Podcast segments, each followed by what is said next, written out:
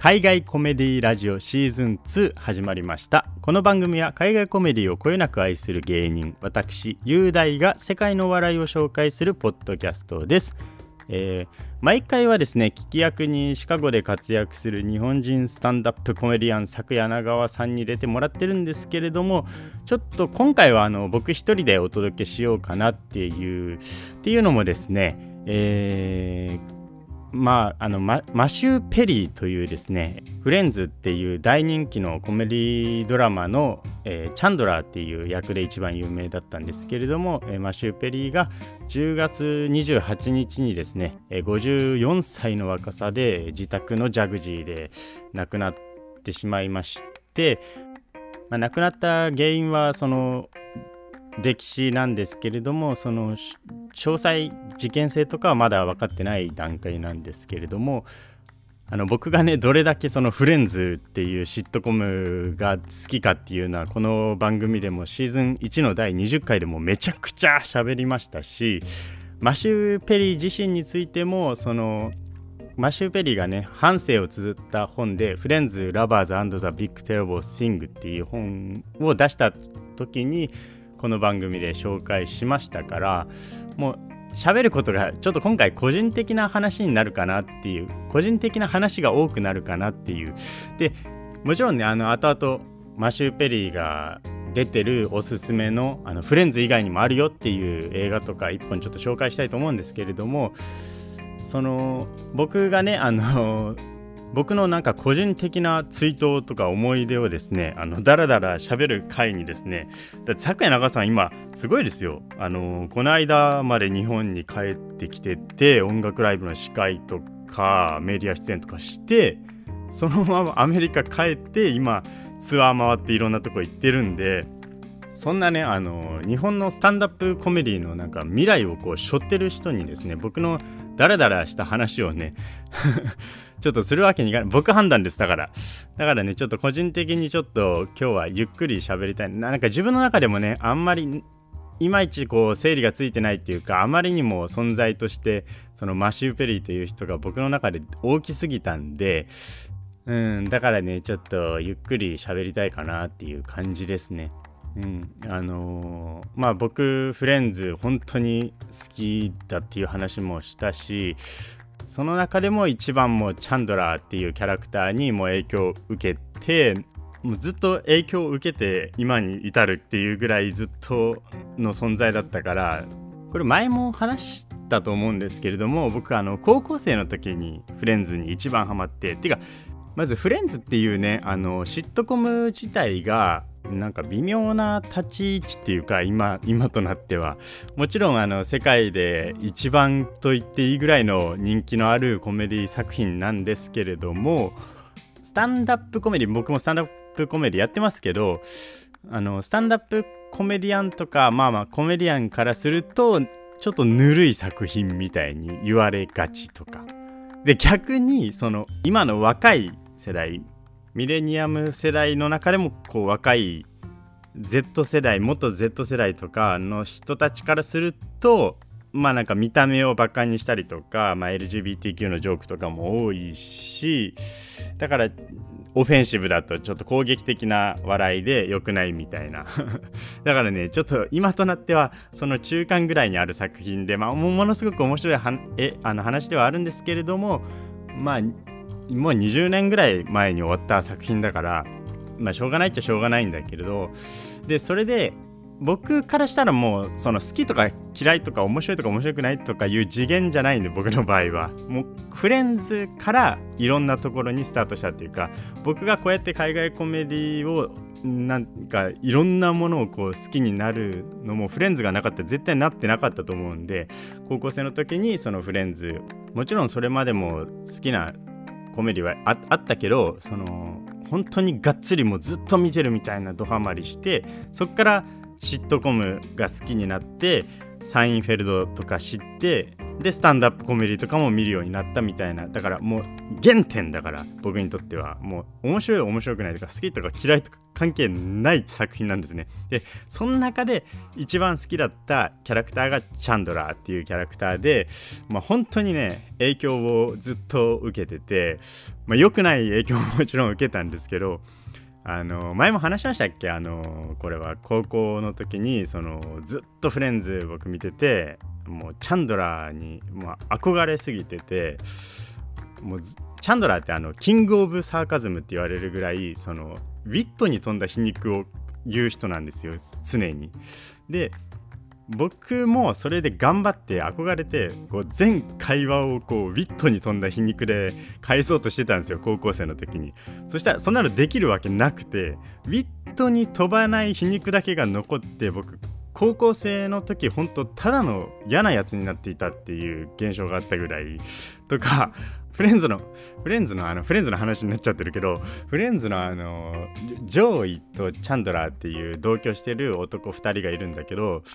家のものをこう盗まれてしまってガラガラの家にそのペットアヒルとヒヨコの 2, 2匹だけいるっていう状態になった時にチャンドラーがチャンドラー言い回しっていうんですかね。あのクドゥビビーマーホワイトラッシュって言うんですよ。その字幕は貧乏この上ないって確か書いてあって。で僕はなんかその響きがすごい好きだったんですよ。そのクルビビーマーホワイトラッシュっていうチャンドラー言い回しの響きで。でなんか貧乏この上ないっていう感じで僕はそれで覚えてたからなんかなんとなく金がなかったりする時とかになんかくるみビーマホワイトラッシュって口癖のようにつぶやいててであの真冬に高校の時に真冬になんかお金が250円ぐらいしかなくて高校の中であったかい缶コーヒーと惣菜のなんかちっちゃい唐揚げみたいなの1個50円ぐらいのやつを買ってそれ食べながらくるみビーマーホワイトラッシュってこう中庭でつぶやいたらなんかたまたまそこに通りかかった英語の先生にめちゃくちゃ怒られてあのー、ホワイトトラッシュっていうのが白人のゴミって書いてホワイトトラッシュなんですけどそれ俺全然知らなくてそのホワイトトラッシュっていうのが要するに低所得者層の、まあ、ななんていうんですかね特に田舎の価値観の遅れたなんか白人のクズみたいな白人の恥みたいなそういう別称で使われる言葉らしいんですよ。だからそのチャンドラーがその自分の白人っていう立場から自虐として言うんだったらいいんだけど日本人の俺がホワイトトラッシュとか軽々しく言ったらダメっていうことを俺その時初めて知ったんですよね。その字幕ではその貧乏この上ないとしか出てないから、まあ、英語の先生もびっくりしたと思いますよ。高校3年間で唯一先生に教えてもらった覚えてる英語ですね。ホワイトトラッシュというのが。まそのぐらいねあの僕ずっとなんかこう影響を受けてきたし、うん、なんかチャンドラー的な感じになりたいみたいなねずっとまあダサいんだけどずっとそんな思っててそうチャンドラーのこういいところはこう真似したりとかその人に対してはお金をこうケチらないとかなんかそういうところとかねなんか見習ったりしてたんですけどその人生の指標みたいな人が亡くなっちゃったからもうすごいね本当にすごいなんか僕の中でも全然整理がついてない状態なんですけれどもマシュー・ペリーが自分の半生を綴った本の中で自分の死をねなんか予感してるかのような感じの文章で最後終わるんですよ。もし私が死んだ時は世間の人はみんなフレンズのことばっかり話すでしょうって。で僕も 実際今フレンズの話ばっかりしちゃってますけどあのそれも嬉しいけれどもやっぱ自分が死ぬ時にいわゆるその彼はこのポッドキャストでも喋りましたけれども彼はずっとそのアルコール依存症に苦しんでてで、まあ、同時に薬にも溺れてて苦しんでて依存症とずっと戦い続けた人生だったんですけれどもそれに対して自分と同じような境遇の人たちをこうどれだけ救えるかみたいなそういう活動をね彼ずっとしてきたからそうフレンズ以外にもいろんなことをやってきたっていうこともなんか僕が先に来ればいいとは思いますみたいな、まあ、そうなることは絶対ないでしょうけどみたいなオチで終わるんですけれどもで実際彼はあの自分のそのマリブにある別荘を自分の別荘を1個潰してそこにこう施設を作ってそういう依存症の人たちを構成させるためのそういうこともやってるぐらいなのでまあねそういうことも知ってほしいと。でだから僕今回ねえっとフレンズ以外にもチャンドラーだけじゃないよっていうマシュー・ペリーはすごいのいっぱいあるよっていうことをねちょっと紹介したくて。でそのほとんどがねほんと悲しいことにね日本で見れないんですよ。で僕がさっき紹介してる本もまだ日本語訳版出てないんですよ。英語でしか。まあこのタイミングで出されてもね生きてるうちに、まあ、何やっても僕は文句を言うんでしょうけれどもまあとにかくねあのもうちょっと見やすくなればいいなと思ってマシュー・ペリーが出演してる作品で僕が好きな映画をちょっと1本ね今回紹介したいと思うんですけれどもそれがですね「えー、ザ・ロン・クラーク・ストーリー」っていう日本ではねこれも見れないんですよ。あの英語の DVD は出てて日本語字幕付きのものが今のところ存在せずにだからぜひあの DVD か？日本語字幕版とか、まあ、それでなくても配信とかいろいろあってるから有料でもいいから見れるようになってくれないかなっていうぐらいいい作品なんですよこれ。で調べたらなんとですね NHK の BS で2006年に1回だけ「先生は諦めないロン・クラーク物語」っていう放題で放送されてるみたいなんですよ。僕それちょっと見れてないんですけれども。だから一回やってるんだったら DVD とかねすぐに出せるんじゃないかなと思うんですよ。で今英語字幕の DVD 僕持ってますけどこれねあのなマシューペリがなくなってからめちゃくちゃプレミアがついちゃって今全然手に入らないと思います。あの Amazon とかで買っても何万円とかになっちゃってるんで。だから本当どっか配信とかでやってくれないかなっていうのが一番の僕の願いなんですけれどもそれぐらいねちょっとみんなに見てほしい作品なんですよ。あのーエミー賞とかにもノミネートされてるんでもう評価もちゃんと受けてる作品なんですけれどもね日本でやってないだけで。でこれがですねどういう話かっていうとロン・クラークっていう実際の話なんですよこれ。ロン・クラークっていう小学校のあの生徒のテストの点数を上げるのが天才的なもう何年も連続でこう生徒の成績を上げる実績が一番の先生がいるんでそれがロン・クラークっていう主人公でそれをマシュー・ペリーが演じてるんですけれどもでその先生がノースカロライナ州の、まあ、自分の地元で先生をやってるんですけれどもでそこである先生にこう見捨てられたような生徒と一人出会ったことによってもっと自分がこの才能を生かすためにもっとこう教育を必要としている治安が悪かったりとか生活環境に厳しい面がある子どもたちのために何かしたいっていうことであのニューヨークのこうハーレムの治安の悪いところの学校の先生になってそこからその生徒たちにこう光を見いだしてあげるみたいな話なんですけれどもその学校内その小学校の中でもこうクラス分けがされててその中でもその成績が悪かったりとか親の家庭環境で学校に来れないとかもう不良グループとかだけを集められたクラスのところの先生をやるんですよ。でまあよくあるあの日本のそのグレートティーチャー的な話ではあるんですけれどもこれやっぱちょっとアメリカっていうところもあってその問題の深刻さがよりこうシリアスっていうか例えばその人種のギャップがあってインド系の子がいじめられてたりとかもう育った地域があの育った場所とか環境とか仲間がそういう人たちしかいないからそのドラッグとか不良行為みたいなのに走らざるを得ない子どもたちとかもっとね悲惨なところになるとその10代前半とかなのに子供が3人いるとかその悲惨さがこうより深刻っていうかでその子供たちが最初はもう全然もうめちゃくちゃ不良なんですよもうガキのくせに。ただそのロン・クラークがね全然その放題にもある通り諦めないんですよね最なんか最初はちょっと投げ出したりもしそうになるんですけれども子供たちのことを思ってこう一生懸命こう子供たちに接して勉強を教えようとしている姿にこうどんどん子供たちがついていくみたいなめちゃくちゃね感動する話なんですよこれ要するにその親からも先生からも見放されてきた子供たちなんですよ。それでもそのロン・クラークはねマシュー・ペリー演じるロン・クラークは全然もうずっとお前たちにそのテストでいい点数を取らせてやるみたいな感じで。であの生徒たちを信じてるんですよ。でその校長先生がもうあいつらにテストを受けさせてもなんかうちの点数が下がるだけだから受けさせないみたいなこと言うといやあの生徒たちはめちゃくちゃ優秀なやつらなんだとあんたが分かってないだけでみたいなことを言い合いしてるところをたまたまその生徒その不良生徒が見ちゃってみたいな。それで先生たちの信頼がこう厚くなったりとかその授業全然聞いてくれないからコメディ部分もあってあの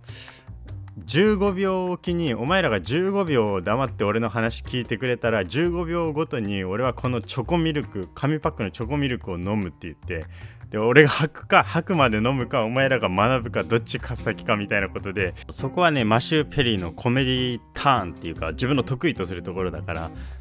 あと歴代大統領の名前とプロフィールみたいなのをそのラップで覚えるみたいなマシュー・ペリーのラップが聞けますよ。なんか下手うまくてね味があっていいんですけれども あのロン・クラーク先生がこうルールをこういっぱい書いててあってロン・クラークってものすごくなんか有名らしくってもしかしたらなんか教育的なところにいる人このリスナーの中に本とかいっぱい出してて日本語訳版も出てるみたいでその彼のロン・クラーク自身が出した本とかすごいベストセラーになっててだから知ってる人もしかしたらいるんじゃないかっていうか。でそのロン・クラークっていう人がルールを作るんですよ。このクラスにはルールがないみたいなことで。でルール1みたいな俺たちは家族なんだみたいな。でルール2お互いにリスペクトを持ってみたいな。ルール3列並んでランチランチに行けみたいな。そのルールいっぱい作りすぎてルール50個ぐらいになっていくんですけどでもちろん最後テストでいい点数を取るっていうところに向かって映画は進んでいくんですけれどもそこが目的じゃなくてロン・クラーク先生は最終的には。もちろんそこを目標にやってたんだけどそういう家族とこう接することによってそうそういう自分とは違う境遇のだから子供の生徒なのに子供がいたりとかでそこで宿題ができないって言ってそのロン・クラークどうするかっていうとその生徒の家に行ってその子ど子供たちの世話さ子供たちの世話をしながらお前は宿題やっとけみたいな。そうそれが問題になって学校を追い出されそうになったらそのもうそこまでやってくれた先生でもう今までもいろんな先生が入ってきてもすぐ辞めちゃってたんですよ。その学校のクラスの先生っていうのは。だけどそのロンクラークだけ諦めないそういう姿見てなんかもうみんな大好きになっちゃってその先生がこうクビになりかけたら先生行かないでみたいななんかそういう急に子供みたいになるんですよ。今まですごい不良をぶってたやつらが。この辺からもうずっともうこれこれが大体真ん中ぐらいなんですけれども僕僕ずっとそこからもうずっと号泣。と号泣してもう映画の内容ちょっとあんま全部入ってないかもしれないですけど。でもね本当にいい映画ですよこれは。でマシュー・ペリーが演じてるからこそのなんか嫌味のなさっていうか、まあ、実話を元にしてるからこその説得力ももちろんあるんですけれどもなんか全部がね結構こううまくいきすぎ的な感じがしててしかも90分なんですよこの映画。90分しかなくて。でテレビ映画なんですよね。テレビ映画ならではの軽くて許される感じっていうか。でそこに行くとマシュー・ペリーのそのコミカルタッチでもあってシリアスな演技もできるっていうところがものすごくねベストでハマってて。でマシュー・ペリーっていう人がそのさっきも言ったんですけれども人を助けるためにこう人生をこう送ってきた人っていうかまあその自分がアルコール依存症に苦しんだ時にいろんな人に助けられたから、まあ、フレンズのキャストとかもそうですよ。でいろんな人に助けてもらってで自分が今度はその依存症の人のためにいろんな財団とか建てたりとか。そうだからこのマッシュペリーの人生とかもね今思うとですよ。これ2006年の映画なんで結構前15年16年ぐらい前の作品なんですけれども今思うとなんかマッシュペリーの人生とかと重なってなんかよりね味わいが増すような映画になってると思うんでね。あのロン・クラーク物語ですか？放題は。もうぜひねあのどっかどっかね UNEXT あたりとかやってくれないかな。でこのロン・クラーク物語の最後の方に先生が生徒たちに言うのが私はみんなに教えたけどみんなからも教わったみたいなことを言うんですよ。だからその助け合うっていうかでマシュー・ペリーっていう人のなんか面白いところっていうか彼のね本も大体のところがてかほとんどがその自分の依存症との戦いって結構自分との戦いなんですけれどもなんかその時の相手がどう思ってたかとか相手に対して自分がどう思ってたかとかその恋人でありそのヘルパーの人とか友達とか依存症の仲間とかの人とかに。でなんか他者っていうものが必ず彼には存在しててでマシュー・ペリーのねなんか名言みたいなのがあって誰もがお互いを笑わせ合うような世界ほど素晴らしいところはありませんみたいな。でやっぱそこもねそこもなんか相手がいるっていうか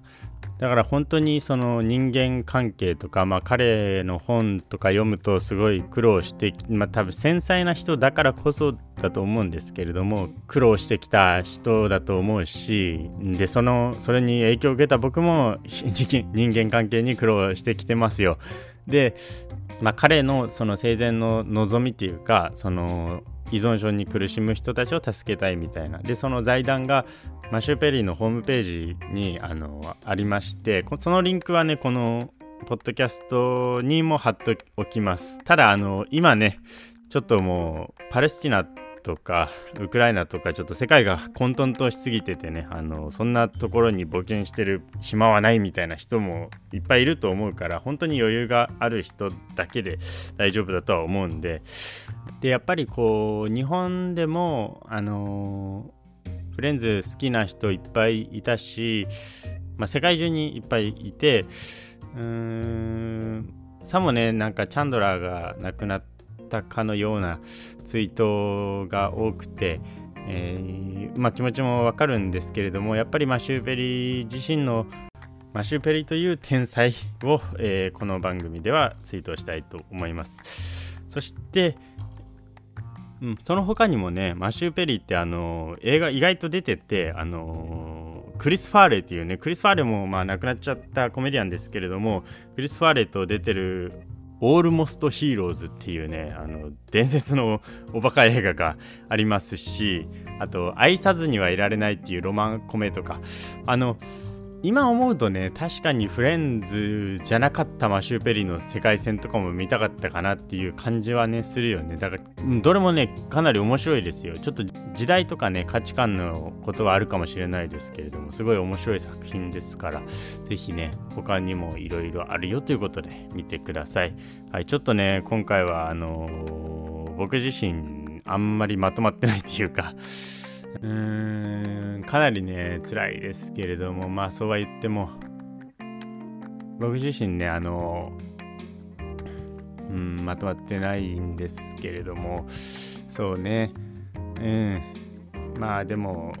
本当にもうあの二度と出てこないような、えー才能のある人だと思うし、うんまあとにかく本当に感謝しかないですね。えー、彼が、えー、残してきた作品とか、うん、まあなんかねこれから今ちょっとねすぐ見るのは辛かったりするかもしれないですけれども、うん、これからあのあのー、見ていけばあの、少しずつ楽しんでいければであとフレンズのねキャストとかが心配なのもわかるけれどもちょっとあのちょっとあのそそっとしておきたいっていうか一一ファンの僕ですらこんな辛いのにあんなね伝説的な番組をその何年も一緒にやってきたその家族のようなそれこそフレンズのような存在の人たちは今言葉にこうできるような状況でもないしそんな言葉にわざわざ公にしなくたってもいいし自分の中で思っとけばいいことなんでその一時そのコメントをね求めたりとかこっち側がファンとかメディアがそういうのはちょっとやめたいなとあのそっと、えー、マシュベリーを見送りましょう、